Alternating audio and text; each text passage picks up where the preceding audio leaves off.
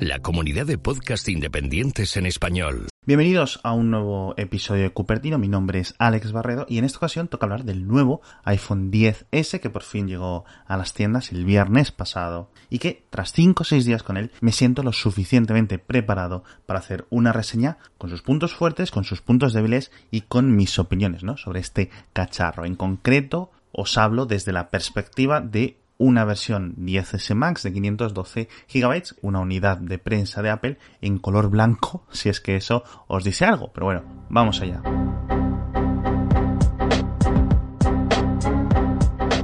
El teléfono es excelente, o sea, esto es obvio para empezar. Quiero abrir con el único adjetivo que se me ocurre para describir el teléfono. No hay otra categoría donde ponerlo porque está en esta gama super muy alta Plus Max Pero aquí qué idioma habláis, yo que no... teléfonos, tanto por software como por componentes y también por precio.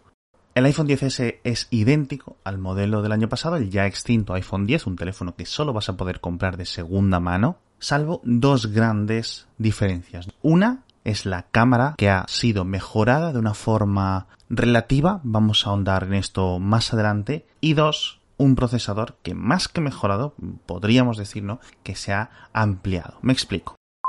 El A12 Bionic incluido es, eh, pues para sorpresa de nadie, el procesador más rápido del mercado en muchos aspectos, tanto en pruebas sintéticas como en la vida real. Es cierto que en muchas ocasiones hemos visto como otros terminales con un procesador Qualcomm de menor rendimiento en general, pues son capaces de hacer tareas diarias más rápido, pues lo típico, abrir aplicaciones de uso diario, abrir WhatsApp, abrir Instagram, más rápido, etcétera, gracias a diferentes optimizaciones de software que hacen que el rendimiento bruto de la 11 o de la 12 pues no se traslade al 100% del papel a la realidad. Pero bueno, ¿qué novedades trae el A12 Bionic? Bueno, pues una versión, ya digo, ampliada de la 11. Incluso comparten el mismo apellido de Bionic, con lo cual nos quiere decir algo Apple con esto, ¿no? Mantiene los mismos 6 núcleos en la CPU, 2 de alto rendimiento y 4 de menor capacidad, pero la GPU, el procesador gráfico, pasa de 3 núcleos a 4. Este cambio, de todas formas, es mucho más agresivo de lo que parecería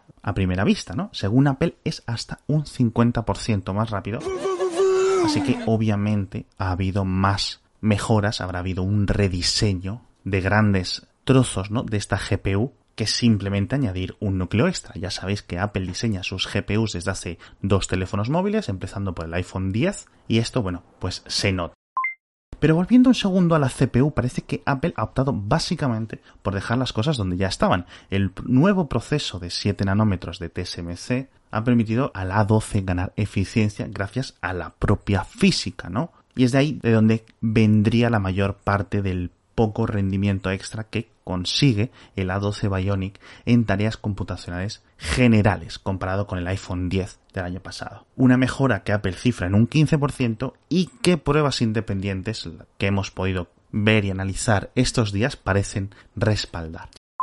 ¿Qué ha pasado entonces con el chip? Pues que el año pasado tuvimos un salto de rendimiento enorme y esta ha sido una muy ligera actualización, o así se siente. Podemos especular que Apple quizás tenga al equipo de chips liderado por Johnny Ruggi, mi Johnny favorito de toda Apple, debería decir, habilidoso, monstruo. Haciendo cosas, vamos a decir, secretas. Este eternamente rumoreado salto a procesadores ARM de la gama Mac debería llevar un trabajo importante y continuado durante los años que es posible que esté consumiendo buena parte de los recursos del equipo de diseño de procesadores de Apple, si es que estuvieran ya muy cerca de producir el diseño final. De ahí que cosas como la CPU pues apenas estén cambiadas, ya digo, con respecto al modelo del año pasado. Pero esto no es todo en el procesador. Sí que hay un gran avance en el corazón de este procesador, o en el corazón del corazón, en concreto hablo de la NPU o la unidad de procesamiento neural, que viene con 8 núcleos en vez de 2, que pueden ejecutar más de 8 veces la cantidad de operaciones por segundo que el A11 Bionic del iPhone 10. Esto se nota en muchas, muchas, muchas partes y en muchas ocasiones al utilizar el móvil, pero no de una forma evidente y sobre todo no de una forma evidente para el usuario común. ¿Dónde se nota? Pues por ejemplo en Face ID. Es más rápido e incluso ahora nos permite mantener dos caras distintas registradas en el sistema operativo. El modo retrato es más seguro y hace unos trazos más ajustados y en general, bueno, mejoras utilizadas sobre todo a nivel de fotografía, captura de vídeo como Smart HDR, que es la versión de Apple de este, entre comillas, HDR super vitaminado. Pero bueno, Vamos ahora al tema de la cámara. Uh, pues no me he traído las gafas del cerca. Ahora que hablábamos de HDR, y aquí tengo que comenzar diciendo que obviamente es casi imposible sacar una fotografía mala con este teléfono y que se nota se nota la diferencia con respecto al iPhone 10, al modelo del año pasado, pero el salto tengo que decir que no es muy obvio. En general, a veces la diferencia es más drástica, pero en general yo creo que no está ahí, sobre todo para ojos quizás no muy entrenados. ¿Qué significa esto? Bueno, pues que el iPhone 10S, a mis ojos, tiene una cámara que no está al nivel de lo que hemos visto en algunos aspectos con un Pixel 2 o con un Huawei P20 Pro. Un aspecto muy bueno de esta cámara, eso sí, y que notas casi al instante con las primeras fotografías que estás tomando, es que no sobreilumina muchas cosas que el iPhone de 2017, tanto el iPhone 10 como el iPhone 8, sí hacían. Esto yo creo que esta falta de sobreiluminación o esta iluminación más correcta en las fotografías, es donde se nota el Smart HDR, creo que es la ventaja más clara entre ambas cámaras, entre la modelo del iPhone 10 y la del iPhone 10S, y creo que es la diferencia también más obvia. Pero bueno, en el modo retrato mi pelo, que es liso, sigue quedando mal recortado en ocasiones, y los modos de estudio pues, siguen sin ser lo mágicos que parecen en las presentaciones de Apple, ¿no? Funcionan solo en ocasiones muy, muy, muy concretas. Por la noche tengo que decir que el Huawei P20 Pro sigue siendo superior, aunque sea por mera fuerza bruta, ¿no? Al tener un sensor casi específicamente dedicado a tomar fotografías nocturnas. Claro, a lo mejor es por la fotosíntesis. También el zoom óptico 3X del Huawei P20 Pro sigue estando también por encima del 2X del iPhone 10S, no tanto porque los números sean mejores como porque literalmente estás teniendo un pequeño salto de cualidad. Cambiando a vídeo, aquí sí he notado una gran mejoría, sobre todo con el sonido que grabamos. Y creo que el iPhone, o mejor dicho, iOS sigue teniendo una interfaz mucho más rápida y mucho más cómoda, seguramente la más rápida y la más cómoda del mercado, algo que pocas veces se comenta, ¿no? Es muy fácil sacar una fotografía muy buena con el iPhone 10S y además cuenta con un apartado de software de terceros, de aplicaciones externas, con el que sacar mucho más rendimiento a esta cámara. Algo que es único del iPhone 10S o del iPhone 10 o de iOS en general. Algo que no puedes encontrar en un Pixel, algo que no puedes encontrar en un Samsung, en un Huawei, etc. Reconozco que no soy el mejor juez ni de fotografías ni de vídeos y que esto es una cámara de sobresaliente, pero por este precio los clientes deberían recibir una cámara que fuera de matrícula de honor. De hecho, me quedo con una frase de Carlos Santangracia en Twitter que decía una cosa que me da pena no haberla acuñado yo mismo. La cámara del iPhone 10S es la que debería haber tenido el iPhone 10. De nuevo, esto no es buscar tres pies al gato, es demandar lo absolutamente superior en todos los aspectos a un móvil que debería de serlo, aunque sea por tradición, aunque sea por nombre, aunque sea por marca, aunque sea por fabricante o aunque sea por mero precio y es una pena que en aspecto fotográfico, pues ya digo, al menos bajo mi opinión, no sea así. Cambiando de tema completamente, vamos a la pantalla ahora, una absoluta delicia, sin parangón, los colores capturados por el nuevo Smart HDR en las fotografías se perciben gracias a esta gran calibración, este eje cámara barra software barra pantalla que tiene el iPhone 10S, y esto nos crea un problema, un problema muy irónico, y es que cuando pasamos las fotografías a otro móvil, a un ordenador, a una pantalla de televisión, se ven muy, muy mal, mucho peor que en el propio iPhone 10S, algo que es muy fastidioso e incluso frustrante y que entiendo que es como quejarse de lo lento que corre mi abuelo al lado de Usain Bolt. Pero bueno, al final sigue siendo la realidad en la que vivimos y las fotografías del iPhone 10S en muchas ocasiones las vas a ver fuera del iPhone 10S y da mucha pena no, no poder verlas de una forma tan espectacular. Pero bueno, antes de mi conclusión, me gustaría comentar unos pequeños cambios que he notado en estos días de uso. El primero es una curiosa falta de cobertura en algunas zonas de mi casa, donde sí tengo una señal estable con el iPhone 10 y con otros modelos de smartphone. Vamos a investigar esto a ver a qué se debe. El iPhone 10S viene con una antena extra, también incluye un modem de Intel en vez de un model Qualcomm. Vamos a ver a nivel específicamente técnico estas semanas qué es lo que vamos averiguando a nivel de cobertura del iPhone 10S. Espero que no sea nada grave, pero tengo que decir que aunque sea a nivel anecdótico, yo he notado algunos mini bajones de cobertura que ya digo en sitios, en lugares que no ocurren con otros teléfonos. Segundo punto, en la rápida reunión que tuve con los empleados de Apple sobre el teléfono, volvieron a insistir que la pantalla era más resistente tanto para rayaduras como para rompeduras. Obviamente no me he puesto a darle con las llaves al teléfono para ver si es verdad, pero pruebas independientes aseguran que si hay algún cambio con respecto a la pantalla del año pasado, a la del iPhone 10, este cambio es inapreciable, ¿no? Al menos en cuanto a rayaduras. Sigue sin ser un cristal de zafiro y pues por mucho que duela en el corazón, si te vas a comprar este móvil, considera por favor ponerle un protector de pantalla, sobre todo si quieres venderlo de segunda mano cuando pase un tiempo.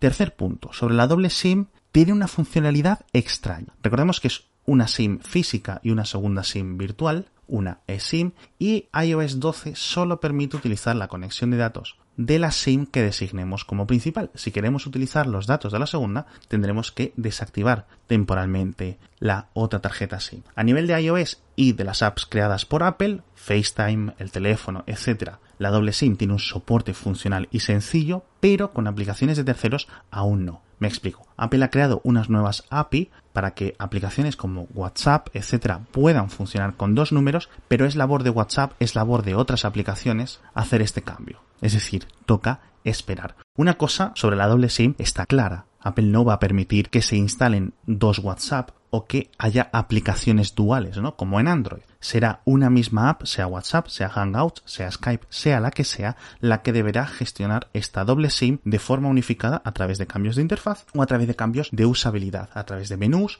o de settings o de ajustes o como lo quieran hacer.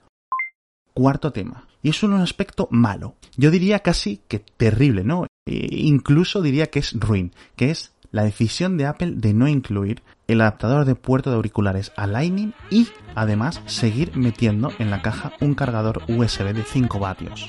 De verdad que es que no entiendo la decisión y me parece una decisión tan obviamente mala que me da vueltas la cabeza. Es un teléfono de 1200, 1300, 1400, 1600 euros. Da igual la versión que te compres. Esto es un cargador de 50 céntimos, de 40 céntimos. No sé lo que les puede costar. Sinceramente, no hay forma de explicar esto. Pero bueno. Quinto tema. Apple va a tope con Face ID. El año pasado, tras la presentación del iPhone 10, yo mismo daba por seguro que cuando Apple pudiera iba a recuperar Touch ID, aunque fuera como una integración debajo de la pantalla, y ahora mismo no estoy nada seguro. Hemos visto a Apple hacer giros de 180 grados en el pasado, con lo cual nada me extrañaría ya en este mundo, pero te a decir que ahora mismo no lo veo, ya digo, nada claro. Creo que sería bueno contar con ambos métodos, contar con Face ID y contar con Touch ID, pero me parece tan clara la dirección de Apple a por Face ID que ya digo, me extrañaría mucho volver a ver Touch ID en un iPhone a futuro a día de hoy. Quinto punto, apartado B, por decirlo así. Como comentaba antes, Face ID ahora permite tener dos caras. Esto pues es muy interesante porque nos permite tener a nuestra pareja, por ejemplo, autorizada en el dispositivo o, por ejemplo, añadir dos veces tu propia cara. Esto último, este segundo apartado, es muy útil, sobre todo si tu aspecto físico cambia mucho en el día a día. A veces con gafas, otras veces con lentillas. A veces muy maquillado o a veces sin apenas maquillaje. En mi caso, he encontrado muy útil añadir una segunda cara mía recién levantado, cuando tengo las facciones mucho más hinchadas. Y he conseguido que el iPhone por la mañana, durante estos primeros 15-20 minutos hasta que la cara se pone normal, me identifique de forma mucho más rápida. Sexto punto, como esto es un teléfono Plus, por decirlo así, Apple ha incluido una versión de Reachability, la función que permite acercar partes de la interfaz a la parte inferior y funciona de forma similar a la que encontrábamos en otros terminales. Pero debo decir que soy incapaz de hacerla funcionar en la mayoría de ocasiones. Yo creo que una de cada cinco veces que lo hago, lo hago bien. Y encuentro esto, la verdad que bastante frustrante. Quizás una actualización de software puede mejorar esto, pero de momento, si usas el iPhone con una mano, lo más probable es que la versión Max no sea tu mejor opción, tengo que decir.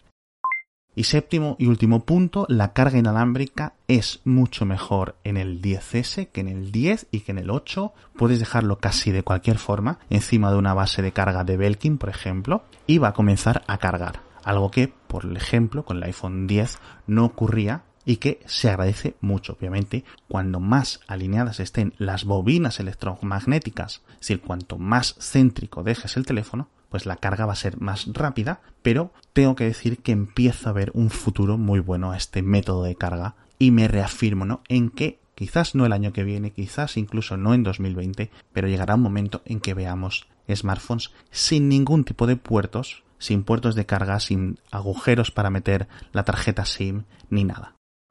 Y ahora ya sí, mi conclusión dividida en dos partes. Para aquellos que tengan un iPhone 10, creo que no es necesario dar el salto este año, al no ser que la versión Max sea muy, muy, muy, muy importante para ti, este tamaño extra de pantalla. Pero bueno, obviamente depende de lo profundos que sean tus bolsillos. Si tienes un iPhone 7, si tienes un iPhone anterior al 7, recuerda que estás dejando atrás funciones como Touch ID y que Face ID sigue fallando en muchas ocasiones, especialmente, ya digo, cuando estás zumbado en la cama, cuando estás recién levantado, etc. En el resto de aspectos, el iPhone 10S es absurdamente superior, tanto en diseño como en rendimiento, como en cámaras, como en todo. Y aquí, de nuevo, pues me remito a las dimensiones de tus bolsillos. Si tienes un iPhone 6, te ha dado más tiempo para ahorrar, pero si tienes un iPhone 7, pues a lo mejor no. Pero, ya digo, depende de cada uno. Sea cual sea tu posición, mi gran recomendación, mi conclusión de la conclusión es que, y no puedo hacer el suficiente énfasis, espérate a ver el iPhone 10R. Va a llegar en menos de un mes y creo que va a ser un teléfono móvil con mejor calidad-precio que el iPhone 10S, sobre todo si para ti funciones como por ejemplo 3D Touch o si funciones como el Zoom 2X de la cámara te dan absolutamente igual. Esto para aquellos que vean iOS como algo innegociable, pero si eres un agnóstico de sistema operativo como yo, pues en un par de semanas también van a llegar los Google Pixel 3, el Huawei Mate 20, que es posible que te dejen con los dientes largos. Vamos a ver qué ocurre, pero bueno. Y hasta aquí el cuarto episodio de Cupertino. Me despido en esta ocasión sin noticias, sin rumores, sin nada más que comentar. Pronto un nuevo episodio en el que comentaremos un montón de novedades y de cosas que han ocurrido con Apple durante estos días. Así que ahora ya sí me despido recordando que podéis dejar un comentario con vuestra opinión en la aplicación de podcast que estéis utilizando en este momento. Muchísimas gracias a los miles de suscriptores que ya tenemos no soy mucho de mirar las estadísticas de descarga de los podcasts, pero tengo que decir que estoy muy contento con la recepción de Cupertino y con vuestras opiniones. Así que, de nuevo, en unos días nos vemos.